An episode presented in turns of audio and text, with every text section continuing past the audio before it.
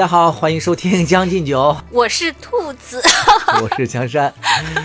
你不说我都不好意思说，为什么呀？因为我这只胆怯的兔子永远躲在江山背后，没有山路，不知道往哪儿跑了啊！今天想跟大家聊聊关于新疆的话题，就关于新疆棉最近引起的一些争端。哎，这个事儿，兔子叙述一下吧。啊，又要我叙述这么政治的话题？对，我怕我又叙述的不准确。啊，总而言之吧，其实我还是呃觉得那个再一次就是拜服在大新疆的脚下。其实我第一次拜服在大新疆的脚下，是因为呃我回北京，就是有一天晚上我呃吃完晚饭出去散步，我突然那个看到天上有特别让我震惊的那个云的天象，然后我就呆立在那个街边，就一直在看。我觉得简直我从来没有看到过就是这样。那个瑰丽的大朵的，就是还有形状的云，而且那个感觉很低是吧？呃，对，而且其他的那个北京的呃市民都跟我一样，就大家还纷纷拿出手机拍摄。我还觉得我当时由于太震惊了，我都没来得及拿手机。可是我回家又看到那个出了好多条新闻，说哇，你看北京今天的天，然后人家还拍有视频什么的，嗯，然后当时还好激动，我还跟江山说，我说你看到了吗？我说我们这儿正好看到，特特别近。然后江山跟我说，我们在新疆天天天上都是这样，说天天有点夸张，一年三百六十五天，大概三百六十天吧，是这样的。然后我其实当时第一个想法就是，那你为什么还愿意来北京？因为新疆没有兔子，呃，想跟大家聊这个话题是最近关于我们新疆棉啊，也引发了好多这个争论嘛。呃，有一个 NGO 组织 BCI 吧，啊，对，好像叫 BCI，之前曾经公布过说，这个新疆棉的生产呢涉及到强制用工，所以呢，他就呼吁。好多这个大型的这个品牌生产公司呢，就不要用这个新疆的生产的这个棉花了。但是呢，这个新闻呢，在近期才被爆出来的，所以呢，一时呢就激起了好多咱们中国人的这个愤慨嘛。就很多这个明星们也都纷纷的跟这些大型的品牌公司都解约了，大概有二三十个明星吧。然后这些品牌呢，也涉及了很多，就比较有名的，是从这个 H&M 开始的，还有呃 Nike。还有什么阿迪，就是一大串吧，都那个未能幸免。然后还有一部分人呢，并不为所动，就是说，哎，这个新疆棉啊，你不用啊，没事儿，反而给我们国人都留下了。这个我作为一个土生土长的新疆人呢，也可以很自豪的跟大家来讲，这新疆棉呢，它确实好。呃，我有一个朋友，就在疫情爆发前嘛，他去新疆，一家人去自驾游，玩了大概有半个月。他回来之后，就是把他家里的蚕丝被。全都收起来了，然后从新疆邮寄了大概那么七八床新疆那个长绒棉的棉被，就是全家人都盖这个被子了。哇！然后他给我讲，西北打败了江南。对他给我讲说，哎呀，去了你们新疆，在新疆的那个宾馆啊，就是盖的那个被子真是太舒服了，呃，就轻重呢也非常的舒适，然后呢这个薄厚呢温暖呢也也刚刚好。说感觉那个晚上睡觉的时候像躺在妈妈的怀抱里，是真的用这个词来形容的。因为我们家就各种被子我也都用过嘛。你看，比如说像去澳洲玩的时候，还买过那个澳洲的那个叫羊绒被、蚕丝被也买过，然后一大圈吧。最后我发现，最好的还真的是我们新疆的棉被，老棉被，真的是，嗯，这个盖的真的是特别的舒适。嗯嗯，我只想知道那家宾馆怎么这么良心，叫什么名字？我们新疆宾馆都盖那个被子，呃，可能也未必啊。一般有品质的吧，他都会用这个新疆长绒棉的这个棉被，确实是挺舒适的。据说新疆的那个棉产量是占国内棉产量的。嗯，百分之八十吧，啊，将近百分之八十是吧？好像说一年生产大概是五百万吨。但是好像还有一种说法说，即使是这样，中国还是大量进口棉的嘛？嗯，对。啊，因为进口的便宜是吧？就有点跟粮食那个一样。是的，中国是世界用棉的第一大户。之就是首先人口多，肯定就是什么穿衣穿鞋这些肯定用的多。对。另外，咱们本身是一个制造业大国嘛，是的，纺织品。好像据说咱们是占世界三分之一强，嗯，差不多，嗯，哎，你知道吗？其实咱们的那个大家人见人爱的人民币，哦哦，也是用新疆棉做的，是吗？，对，大概是百分之九十还多少的这个成分是用新疆长绒棉做的。哦，你看，自豪吧？我们新疆人嗯控制了中国的经济命脉。完了，这个节目又开始出红线了，又开始胡说了。控制了吗？不，制造了吗？就是其实我们新疆呢是个好地方，嗯嗯，远远不止这个新疆的棉花这一个东西。就是兔子之前也跟我这个请教过关于新疆的面粉，对对，因为那个我曾经调研过嘛，嗯就是说，呃，因为有一阵就是，呃，大家不都喜欢自己烤面包什么的嘛，嗯然后就由于自己那个技术不行，就怪面粉嘛，就想买最好的面粉。因为我有一个朋友跟我说，说那个呃红春麦好像是叫这个名字，吧，是，他说那个加拿大的那个红春麦嗯做出的那个面包真的有麦香，当时他跟我说。后来那个我就想，哎，为什么会是红春麦很好呢？我就又去网上各种查，然后呃查的结果就是它在那一个纬度上。对生产的就都很好，呃，而且有人说呢，其实呃什么哈萨克面粉，嗯其实是更好的，嗯，并不比那个什么加拿大什么红春麦差。对，然后我我当时就想，哎，那哈萨克不是江山告诉我是跟那个新疆是邻着的吗？跟我们老家就隔了一公里吧。呃，对，所以我就想，哎，那新疆面粉应该也不错，所以我还拼多多了 很多新疆面粉，你买的是那个八一厂还是天山的？都买过。都买过啊。嗯嗯，对，就是我是到北京来之后呢，我是长期的买那个八一面粉厂的面粉，因为我们新疆人在这个北京生活的话，是比较爱吃面的嘛，就做拉条子，用这个好多面粉都不如用新疆的面粉做的好吃，筋道嘛。嗯嗯，呃，但是后来我姐他们跟我说，现在他们新疆本地人吃那个天山面粉厂的面粉会更多一些。对对，就是适合新疆的那些那个食品嘛。嗯，对，其实新疆种这些东西啊，它都是大面积的种植。因为我爸他是那个兵团的那个职工嘛，他是在退休前是有地的，他一个人要种九十八亩地。这九十八亩地，我们家当初基本上是以种植小麦为主。这个是可以自己选种什么吗？啊、生产建设兵团是基本上是由上级单位来指定的，在当时，呃，但是随着这几年，就是相对的那市场经济就越来越活了嘛，现在双方双方结合，可以互相选择，团场对这个底下的职工会有一个指导，就是告诉你。今年什么什么有可能价格会怎么怎么样嘛？然后你底下的人也可以自主选择你种什么。嗯哦，哎，我记得那个就是以前他们就说说中国的就是农业。呃，发展，因为这两年有好多讨论中国的什么农地呀、还有农业发展，就是说能不能像美国那样，就是呃所谓的呃集约化的那种什么托拉斯还是啥？对对对，反正就是说，托拉斯，对对，啊就是那样的那然后他们就说，其实呃就比较难，因为中国的那些地，就是可能它主要是指这些平原地区吧，就是呃。这些类似于华北平原啊，可能或者是就就比较传统的这个长江沿岸的这些，呃，还有黄河那个两之间的那些地，那些传统的，它可能就不太适合这种大型的机械的操作。对但要你这么说，一个人就种一百亩，是最适合美国模式的。啊，差不多吧。啊，你们现在有没有就是都是大型机械在这儿？就早在二三十年前就已经基本上实现了大型机械嗯作业了。嗯你比如说像耕地、翻地，它都是用的那个拖拉机啊，当时是用什么东方红啊，嗯然后这个收割的时候也是要用康拜因去收割。嗯呃，但是当时可能还没有完全的做到纯机械化，像有一些这个工作，你比如说浇水，或者说这个打药，在当时二三十年前吧，还都没有那个事情，就要靠人工去现在是不是都是无人机对，我？现在就是我做这个节目，我也问了一下我那个当地的一些同学，啊、无人机倒未必吧，就是有些地方落后的还没有实现的话，它至少可以，比如说滴灌呀，或者是喷灌呀，就类似于以色列啊或者什么那些技术是一样的。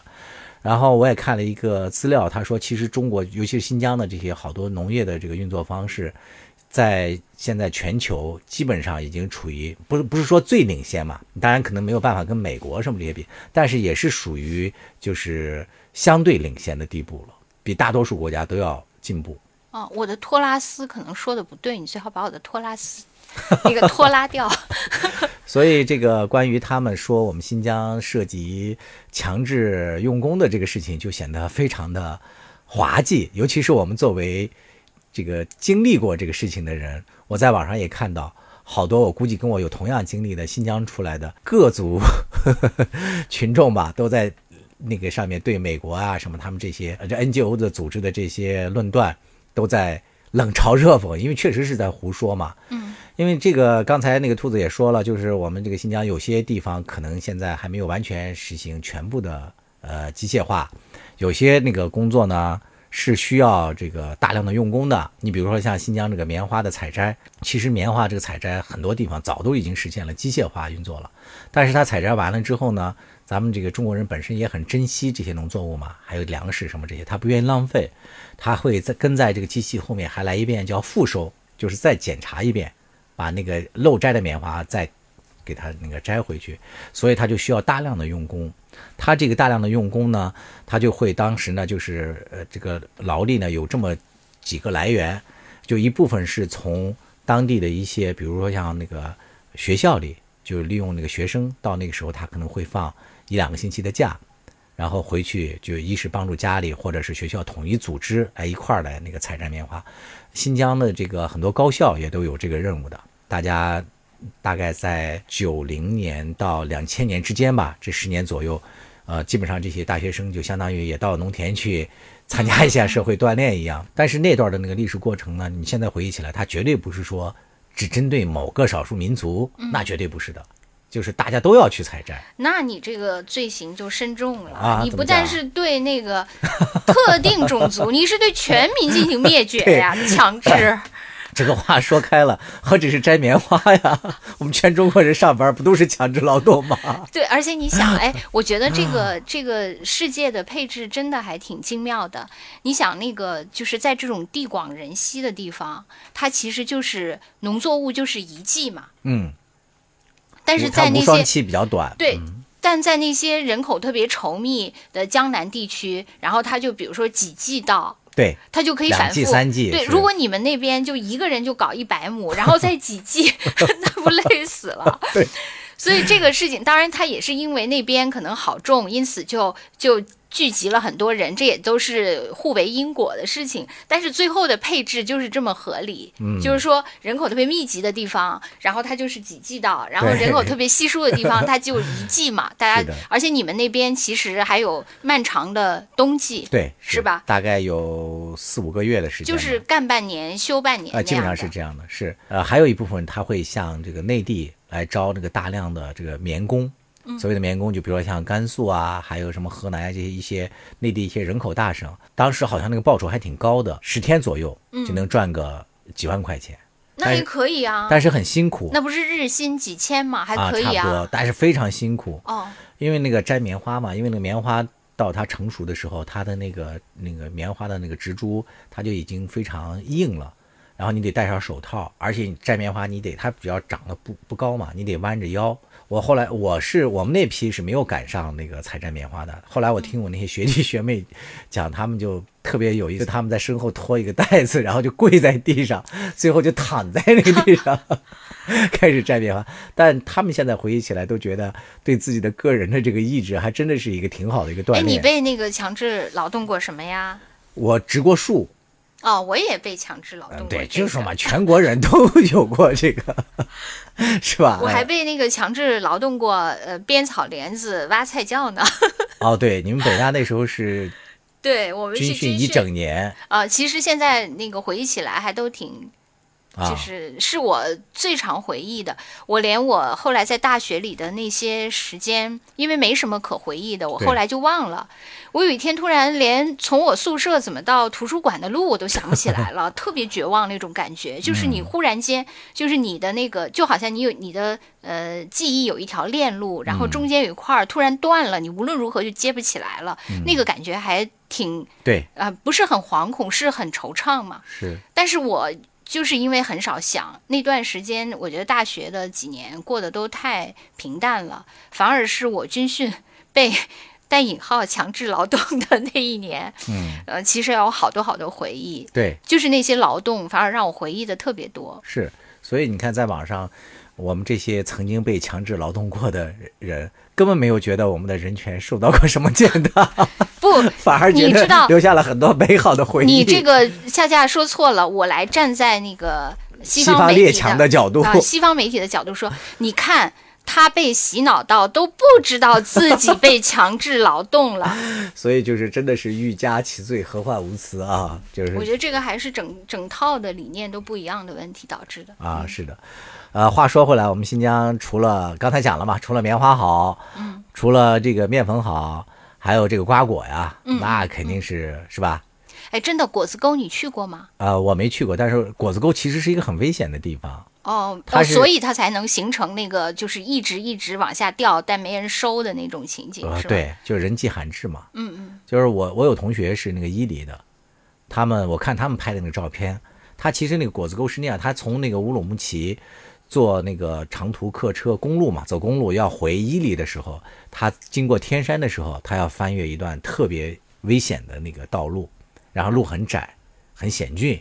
天山是在什么位置？我这个问题呃都非常新疆的个是北边是山，南边是盆地，是吗？嗯，不是，新疆是三山加两盆，就非常好记。最北边的一条山是阿尔泰山，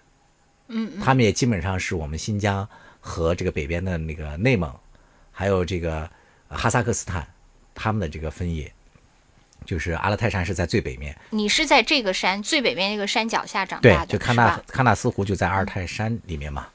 嗯嗯，啊，在它山脚下吧？呃，在山上，哦，是在呃半山腰的位置是吗，？是，哦，呃，然后那个下面是准噶尔盆地，嗯嗯，中间这一条横亘的山是天山。哦，然后天山呢，再往南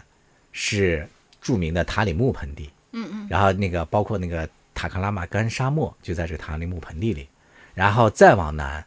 就是这个昆仑山了，基本上是这样的一个简。直是然后就是太那个跌宕起伏对了。稍微值得一说因为，它是一个山，又加上一个盆，对然后又是一个山，又是一个盆，哇，简直无比跌宕。而且它嗯再往那个西边走啊，就天山再往西边走，它分成了那个北天山和南天山，它中间又夹杂出来了一个类似于峡谷盆地的这样一个地方，就是伊犁就在这儿。哦，那儿有一个小盆地是吧？其实伊犁那个水草比较丰茂，就是因为从地理气候上来讲，因为来自大西洋的这个湿气，它从这个西边过来之后，没有山阻挡嘛，它可以直接到达天山南北山中间。嗯所以伊犁在那一块儿就是水草丰茂，也可以叫这个塞上江南嘛。他们的气候非常好，而且这几天啊，就大概是三月底到四月初，新疆特别有名的一个景点就是伊犁的那个杏花开放，特别好看，满山遍野都是杏花，而且用那个航拍的镜头看上去的话，就是那个整个的草原上，什么贡乃斯草原啊，什么这个上面那个花树。就这满山坡都是，我可以把咱这些照片发到我们那个节目的那个下面，简直真的是美不胜收，非常值得一去看。天哪，我觉得在新疆那样的山川里，如果不是一只鸟，简直太遗憾了。因为你是一个人，就是你行走在那些山间或者盆地里，你都不能感觉到那些美吗？是吧？你只有变成一只鸟。对，所以说现在有航拍了吗？有航拍也不行，我觉得拍镜头啊 还是必须多少满足一下必须得有私人飞机。这是一个好的愿景。我在嗯五年前，我们自驾去新疆的时候，在路上正好遇到了一个呃来自重庆的一对老夫妻。这对老夫妻就是刚刚退休，大概六十出头。他们两个就是开着车从重庆，然后经那个甘肃，然后又进入了新疆境内。然后他们在新疆呢就自驾，基本上走了大概二十多天。然后我们在路上就相遇了嘛。就聊起来说，他们刚从那个新疆旅行回来，他就说他这对夫妻俩就经常自驾，全国基本上都走遍了。他就说，整个那个中国自驾最好的线路和景点就在新疆。新疆基本上它的这个旅游资源占全国的这种就同类型的啊旅游资源，大概占那个那个全中国的三分之二都以上。就哎，基他那个现在自驾就是他道路什么的这些都没问题，呃是吧？非常好，就新疆的道路是那个公路，应该在全国来讲都是数得上的，地广人稀嘛。因为新疆一百六十多万平方公里，占整个中国的大概六分之一嘛。嗯它每个那个城市之间都离得非常远。新疆是绿洲经济嘛，基本上有水有河，然后有绿洲的地方，它就会有人聚居嘛，所以它这个公路就是他们的生命线嘛。当然，现在整个新疆的这个建设都已经发展起来了。呃，新疆好像是全国拥有机场最多的地方，它好像有二十二个机场。是吗？嗯，新疆现在连那个喀纳斯都有机场了嘛。哦所以其实整个那个中国新疆的发展是真的是非常迅速的。哎，那个其实我就是每次去新疆都是，呃就不是每次去，就每次没有去，每次想去，就都为那个自自己设计线路啊什么的所苦恼，因此每次最后都放弃了。嗯，但实际上，新疆像你说的已经这么四通八达了，是吗对，？是的。你要想玩的更那个自在的话，比如说是三四个朋友一块儿去的话，我非常那个建议的还是大家到新疆去那个自驾。嗯，就是你到了这个乌鲁木齐之后，你比如说坐飞机或者坐火车去，到了乌鲁木齐之后，你可以在当地租一辆车，最好因为新疆其实那个越野车非常多，因为它那个路况非常适合那个长距离驾驾驶嘛。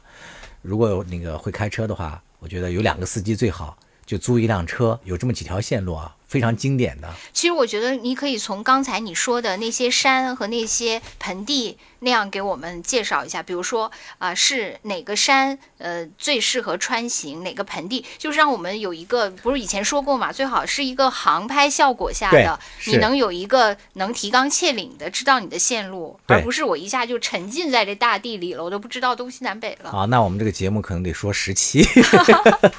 因为新疆的景点真的是啊，非先常好的。说最经典的吧。呃，我可以推荐一个，就是我们那个刚刚走过的一条线路，就是我带我们朋友，我们去新疆自驾走的一条线路。我们当时是从这个乌鲁木齐开车，乌鲁木齐是在刚才说的哪个呃，山、哪个盆地？就在中间，在乌鲁木齐相当于正中间的位置，哦，是在天山脚下是对？，天山脚下啊，它还没有到北路盆地，它还没有到那个盆地里是吧？啊、呃天山脚下啊，就是也算盆地边缘吧，嗯这么一个位置，正好相当于是从天山到阿勒泰山，又从阿勒泰山回到天山，就这样的一圈儿。那是围绕着这两个天山和阿勒泰之间的那个盆地转了一圈儿。哎，对，是、嗯我们当时是开车从乌鲁木齐出发，然后你就可以去路过天池，就新疆的天池，嗯你就可以去玩嘛。天池就非常好，就是天山的是吧？天山的天池，嗯因为那个好像吉林也有一个长白山的天池吧，嗯，也有，我就不做对比了啊，大家大家自己去看的。在天池玩完之后呢，你可以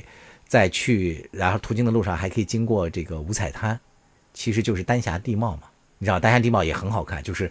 那个戈壁啊，还有那个山石啊，都是红色的，嗯，就是在那个尤其是夕阳那个映照下，是非常好看。是不是甘肃也有一大片？对，甘肃也有，哦，一大片丹霞地貌。是的，嗯。然后你可以在这个路路途就比较远了，大概得要五六百公里吧。我们可以到那个富蕴县，然后到可可托海。可可托海这边，嗯大家都知道，就是现在是一个滑雪圣地。就冬天的时候，好像现在已经被誉为全国滑雪最热的地方了吧？另外那个啊，难道不是张家口吗？我一直以为是张家口，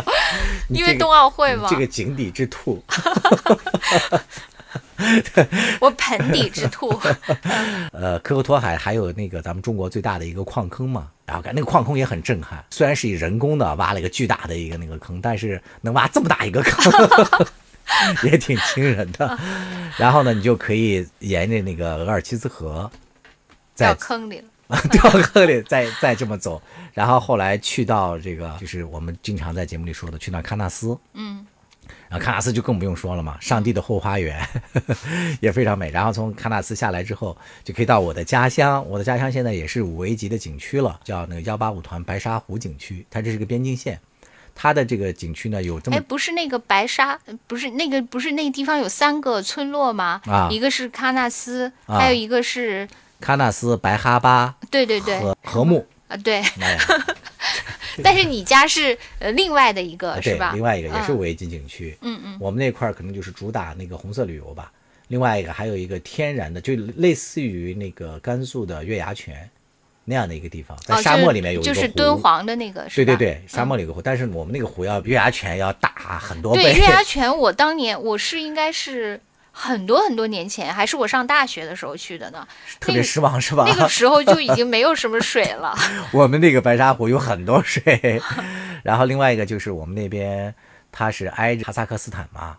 然后你也可以就相当于那个在边境线上看一看异域风情什么这样的。然后从那边你就可以回来，然后经过布尔津，布尔津也是一个很有名的一个那个景，你听这名字就很美嘛。嗯，布尔津在什么位置？呃，幺八五团出来之后往东走，沿着额尔齐斯河吧，往东走大概大概一百多公里的地方吧，啊，也是一个县城。现在那个很多人去喀纳斯自驾的话，也把那个布尔津当做它的一个前哨站。哦，就是到那儿可以作为一个，就比如说我可以不住在喀纳斯，我住在布尔津，对，是吧？然后就是去了，晚上回到布尔津过夜，是这样。啊，那样比较赶。其实就是你要从那个布尔津去喀纳斯的话，它有一个旅客的集散地，叫那个贾登峪。哦你可以在贾登峪集散，啊，我曾经做攻略的时候是吧？看到过这个名字啊然后那个布尔津呢，它也有一个那个五彩滩，也是那个那个那个丹霞地貌，但是它的那个和那个前面我说的那个不一样的地方是在于，它是额尔齐斯河河谷，它映衬着那个额尔齐斯河的河水，它就有有另外的一种那个风情。然后我们从这个布尔津如果要回乌鲁木齐的话，你开车就要就经过很长时间嘛。你如果时间充裕的话，如果一个礼拜按照我说的这么就直接回乌鲁木齐就够了，大概玩一个礼拜。如果你有两个礼拜的时间呢，你可以从布尔津再去南疆。呃不用南疆来不及，我可以再往西拐去伊犁这一块儿。哦，就你刚才说的对，比如说哎伊犁那块儿，比如说像那个贡乃斯草原呀、特克斯，还有个八卦城嘛。我不知道哦你听说过这个听说过啊？对，嗯特克斯它这个八卦城就很有意思，它整个的那个城市那个俯瞰的话，它就是一个一座八卦阵嘛。据说哈是没有红绿灯的，嗯，就是因为八卦嘛，处处都可以连通着，车可以随便开。咱们那个节目的忠实粉丝考段，他家就是特八卦克斯的，城的是吗？，对我还问过他，我说你们那儿真的没有那个红绿灯吗？他说是没有。我说那那个交通通畅吗？他说从官方的说法很通畅，但是从实际用户的角度来说很不通畅，因为你你想没有红绿灯，你是不是哎过每一个红绿灯你都得左看右看？那个伊朗就是那样嘛，德黑兰就是，是不是它？它所有的路口都只有黄灯，啊，就是提示你缓缓慢行进，不是就是提示你自己决定。狭路相逢勇者对胜。，就是这样的。它很少有红绿灯，基本上它日常都是黄灯，嗯就是看你谁抢得过谁嘛。所以伊朗据说是世界上交通事故发生率最高的国家之一，就是这样的一个结局，无言的结局。因为我这个人没有在那个大自然面前怎么。那个流连过，都是在各种那个所谓的烟火气的包重重包围中，嗯，就是当你在一个这样广袤的呃地方去开车，你是一个什么样的感觉？你是被壮美所折服，还是那个被这个呃无垠所那个孤独感笼罩？讲一个画面，你可能就理解了。就是其实我们不是从那个乌鲁木齐往天池开的这个路上，就很短的，应该按理说可能也就不到两个小时的距离吧。就我们这帮朋友是从北京去的，基本上没有见过那个戈壁滩嘛。嗯，我们这两个小时的路开了六七个小时，啊，就是因为一直在不折服于是因为一看到这戈壁滩，就想停这下来。些啊，尤其是女同学就开始尖叫了，说停下来 拍照，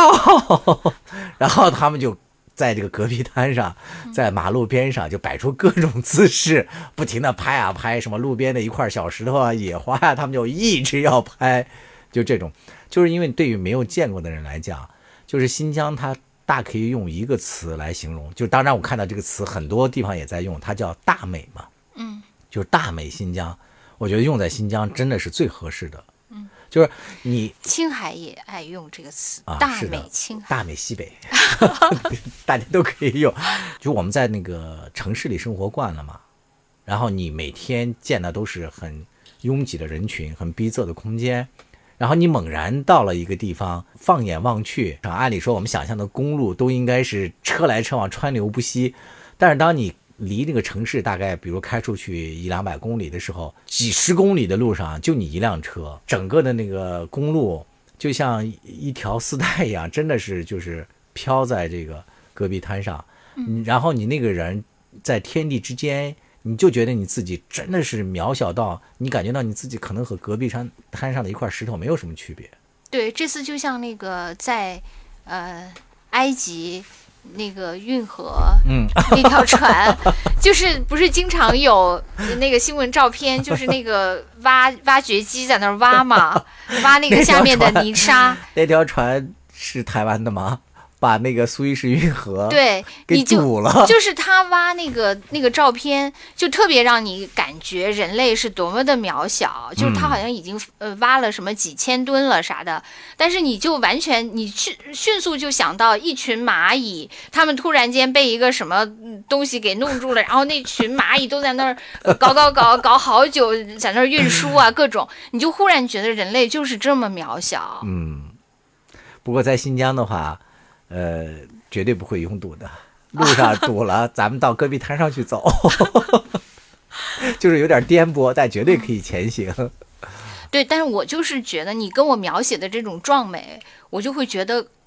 我这个隔空就感到了一种我明白，有，而且还有些人有那个巨大空间恐惧症。你知道吧？有些人如果把它放到，有的人是幽闭恐惧症，有的人是。如果有人把它放到一个巨大的空间，他就不行了，他必须得瑟缩在那个车的角落里，不敢抬头看。而且在新疆开车，就是还有一些惊喜，就一是路边你那个运气比较好的话，你会你会经过很多那个野生动物保护区嘛，嗯，然后你会看到很多，比如说野马呀，什么野驴呀。就奔腾而过，就挺有意思。还有一些就是路过水草丰茂的一些地区，你可以看到很多新疆的少数民族，他们在这个游牧嘛，那些风景也都非常好。然后运气比较好的话，呃，热情的这个。呃，少数民族可能还会邀请你去家里喝茶什么的。哎，其实我又要问你一个，就我觉得特别呃，我一直不太懂的问题。你说，比如说，呃，你看到一群动物，呃，你要保护它，什么保护它原来的那个生存环境？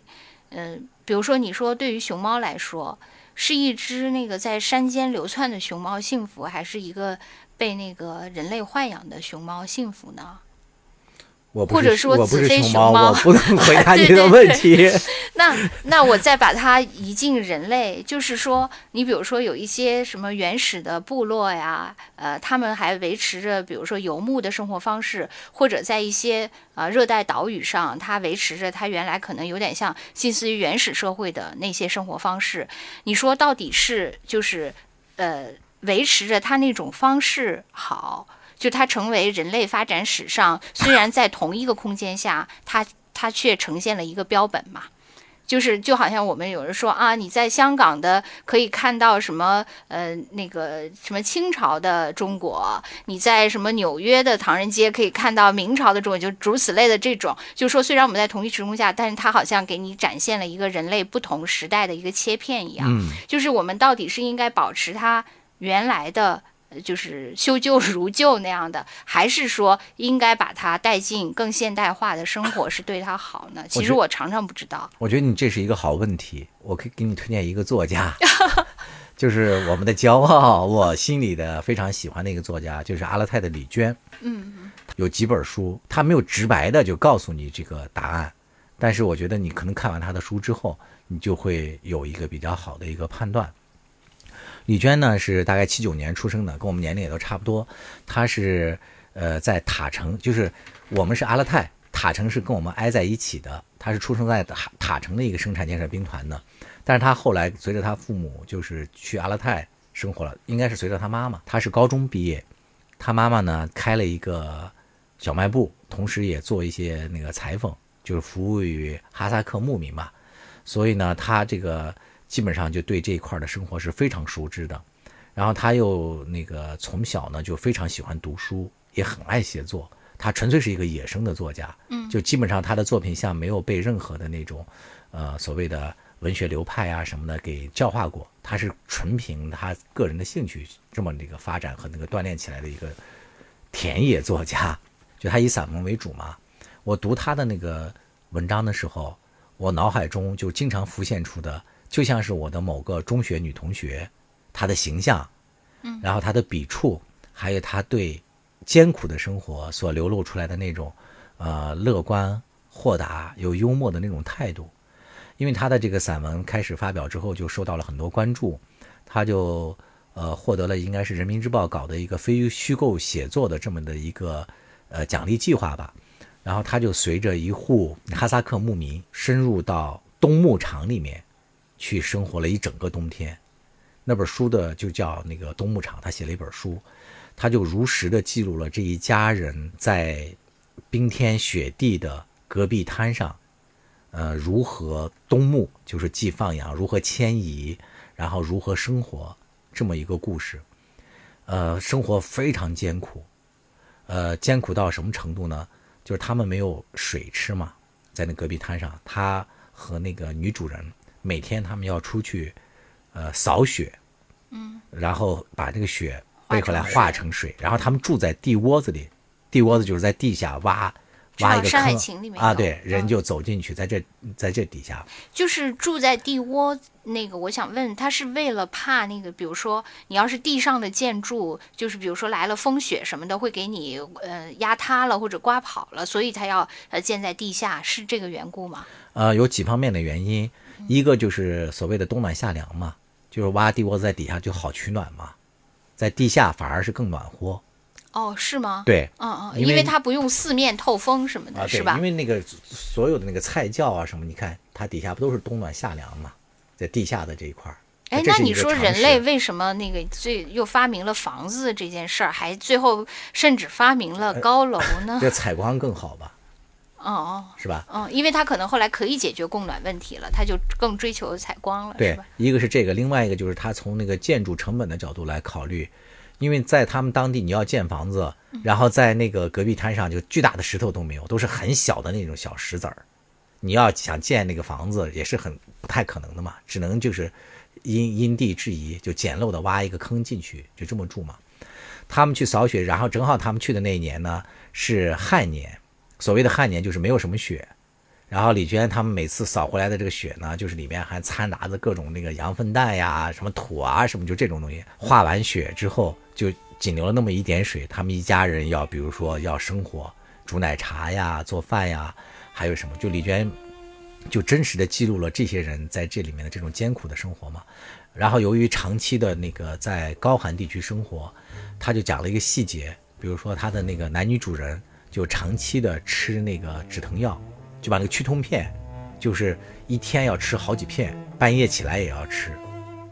天哪！对他日子是非常艰苦的，好多那个高寒地区生活的人都有这个问题，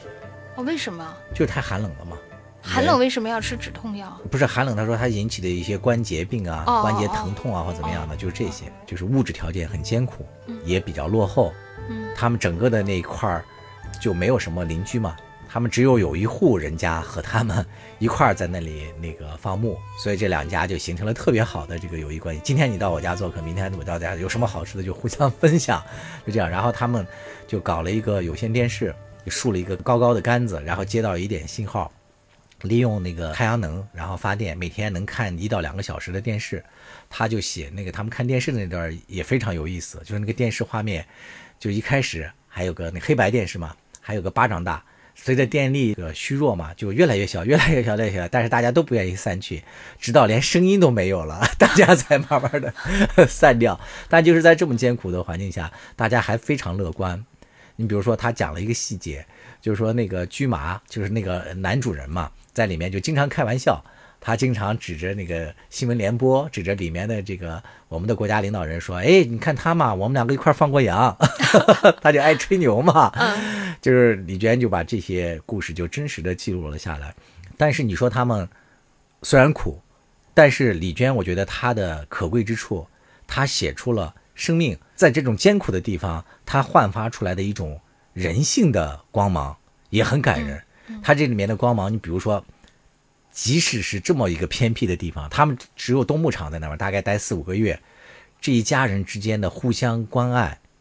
是非常让人温暖的，就尽量的为会为对方那个体谅嘛。还有一点就是这里的人，他对生活也是有品质追求的。他其中那个男主人有那么一件新衣服，他去放羊，他要在外面待八九个小时，他每天都想穿着他的新衣服去放羊。你说他穿新衣服给谁看呢？但他就是想自己穿，然后他老婆就每次不让他穿，他们每天就要拉扯一番。还有一个就是他们家的那个小闺女，大概二十岁左右了吧，因为他的那个那个女孩的姐姐怎么样，都已经上大学了。其实，在那本书里也很好的就写了新疆关于这个少数民族政策的这个落实嘛。其实你如果愿意读书，学校其实给你那个学杂费基本上是全免的，甚至还给你有一些什么其他的援助或者怎么样的。呃，少数民族的教育问题解决的非常好。然后这个小女孩呢，就是为了在家里照顾她爸妈，帮助她妈妈干活，就让她姐姐还有弟弟和妹妹去读书了，她自己留在家里。然后这个小女孩呢，就是作为一个少女。她也有这个她少女的一些心事，她就每天很担心自己将来嫁不出去，就是附近你想想都没有人呐，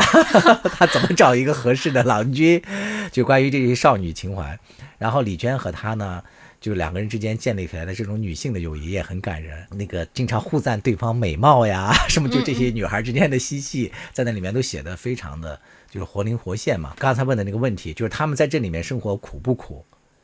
你看那个李娟就这个问题跟他们也都聊过，他们呢也提到过自己的选择。我觉得区别在于你要让他们有主动的选择权，要让他自己感受到哪种生活他更快乐。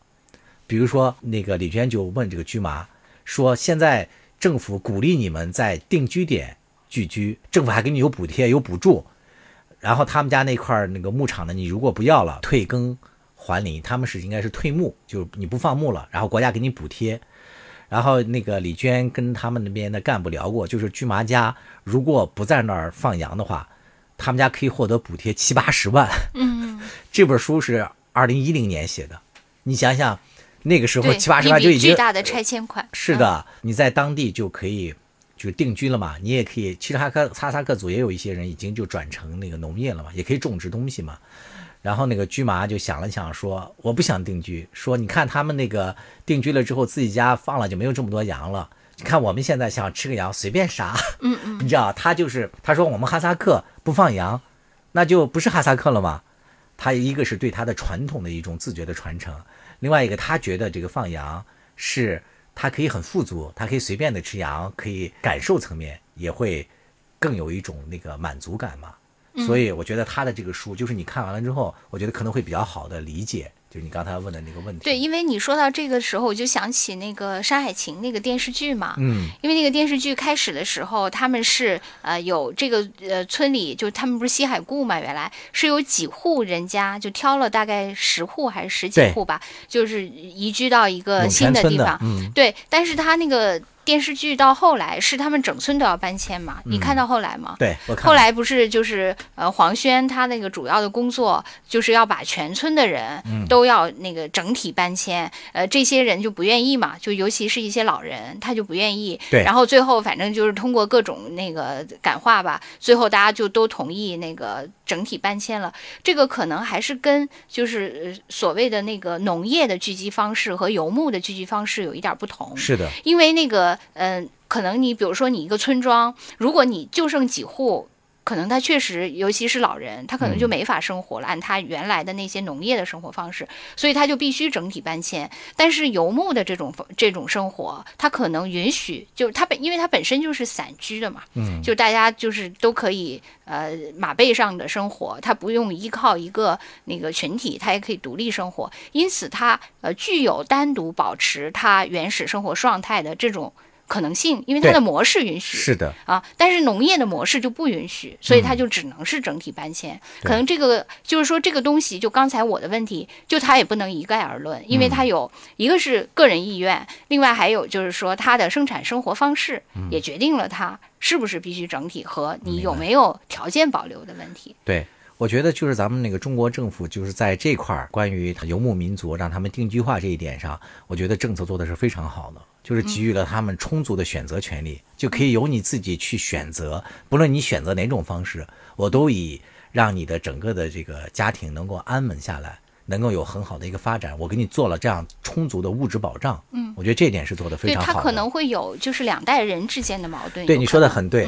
你比如说他们年轻人里面就和那个《山海情》非常类似的，就是他们不是有两户人家住在那儿吗？他们隔壁的那家有一个年轻的小伙子，那个小伙子用他们的话，用李娟的话描述出来，就是一个手机少年。哦，他不论走到哪里，他都拿着他的手机，也不跟别人交流。李娟待的这一家，呃，有两个小孩，他放寒假之后，那两个小孩也从那个县城就来到了他们这个定居点嘛，跟他们一块儿在这儿冬牧。那两个小孩带来的也都是完全先进的东西。所谓的先进，就是当地县城的一些生活嘛。你比如说那些小孩吃的都是当地非常一些新奇的东西，他们都没有吃过的，特别比如说一些新鲜的那些蔬菜种类。还有什么？还有比如说里面经常提到的，就是说他们特别爱吃凉皮儿，因为李娟会做嘛，然后还给他们做了一顿。大家觉得虽然好吃，但是看到那个做的过程太麻烦了，大家就自动放弃了。但是那帮小孩儿就是成长起来的玩手机的这批小孩儿，你问起他们来，他们都愿意去县城里定居，嗯，就是他们就会主动自己选择，就是相对的现代化了。对，可能我觉得就是呃，文明的这个进程肯定还是越来越像呃更所谓更呃现代的生活方式演进。虽然可能因为不同的呃生产生活方式，它的速度是不一样的，但是总体趋势肯定还是向更加那个所谓的文明的方向演进吧。要不然这个世界上。的切片得多多呀！现在你会发现，呃，生活在原始状态下的人还是很少数的。嗯，这证明它绝对还是会替换的。可能现在我们所以为的原始的生活方式，搁在几万年前已经是超非常前，先进的对，已经是超前的生活方式了嘛，是吧？的，就是站在我们旁人的角度来看，哪一种好和哪一种坏，你如果不亲身去体验，不去观察，你真的是无从下那个判断的。只有他自己是吧，亲自经历了，他也有选择权了，然后做出的这个选择，我觉得孰好孰坏，就是对他自己来讲才更真实嘛。我就觉得像马金鱼，他本身其实他也是呃，算是在这样的地方生活过，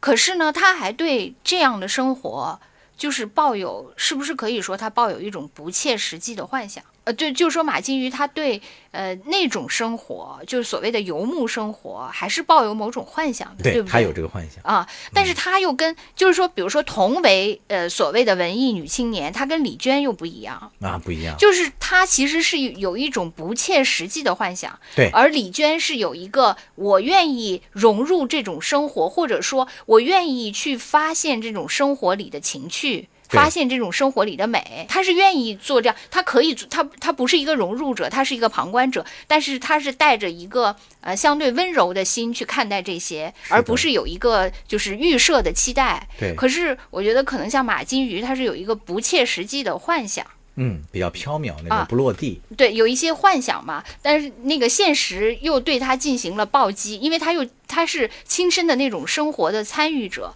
像那个李娟，不管怎样吧，她其实是相对的一个旁观者，尽管她也跟他们生活在一起，但那是暂时的嘛。就李娟在这里面有一个细节，我有被感动到。随着她去这个牧民家里开始生活，她很自然的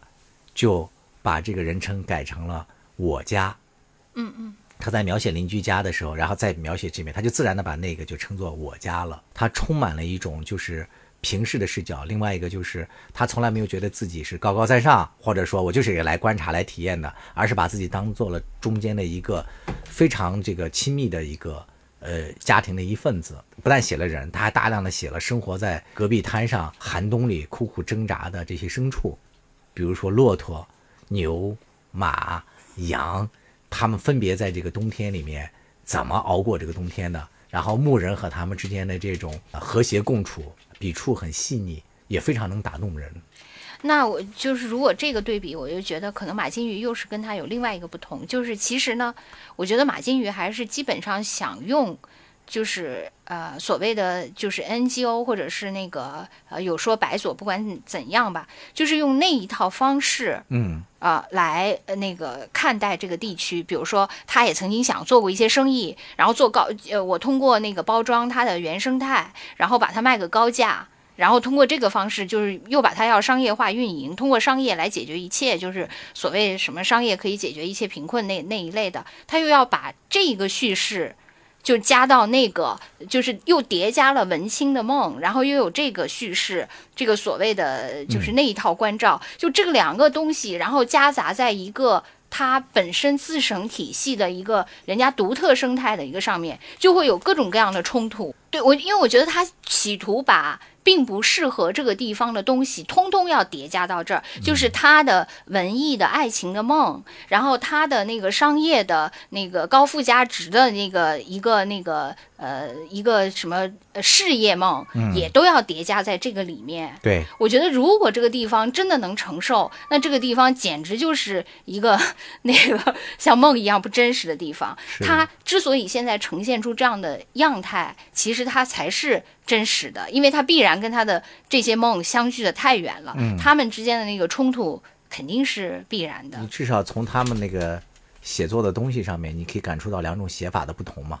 就马金鱼，他是因为要营销他的那些产品，是吧？他把好多他的产品包装，你会感觉到给那个加了浓厚的滤镜，就有点失真了。李娟反而是加进去，顶多加了一些个人的一些视角和一些呃幽默态度的解读。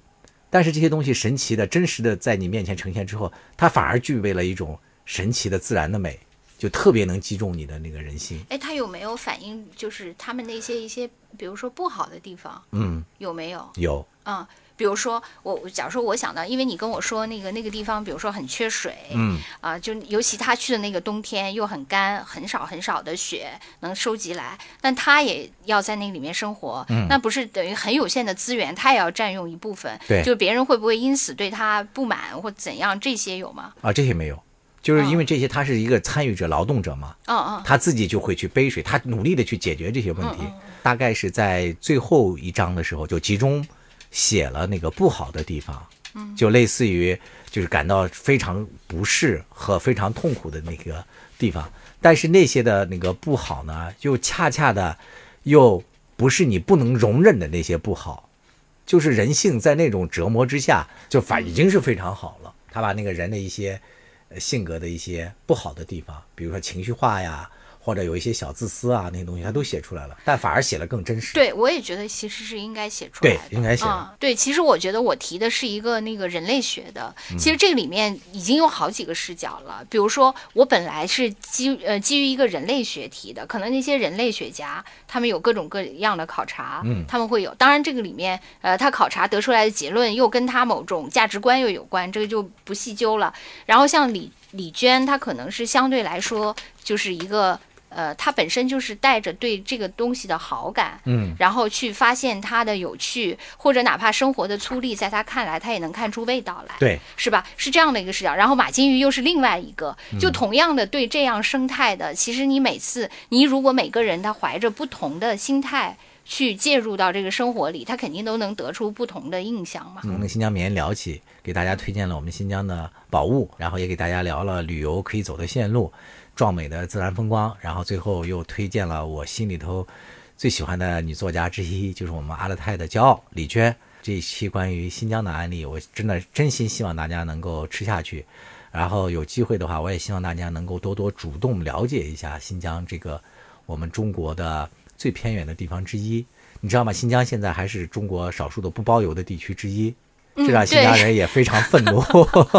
因为你看新疆离那个。那个内地这么远，好多东西确实不够那个丰富嘛。好多小商品的生产加工还是在江浙沪这一带，然后寄到新疆去，就基本上好多都都不包邮。你知道这邮费，经常那店家一搞就搞成五十块、两百块这样，让新疆人很不开心。作为那个新疆出来的孩子，我也呼吁一下，咱们大家能不能有点爱心，别收那么高啊？你就彻底的包邮不太现实，你收个十块、十几块就得了，是吧？嗯，反正我一下我们新疆，对我特别喜欢买新疆的东西，我已经买了若干，当然都是就基于你的，就是呃丰美的瓜果，我买了很多，就是比如说我买过呃新疆的大枣，嗯，然后那个新疆的核桃买过好多，然后新疆的面粉，还有那个你姐姐送我的新疆的杏，对，就是这一类的瓜果梨桃的，我特别喜欢买，一是质量肯定都很好，还有新疆的。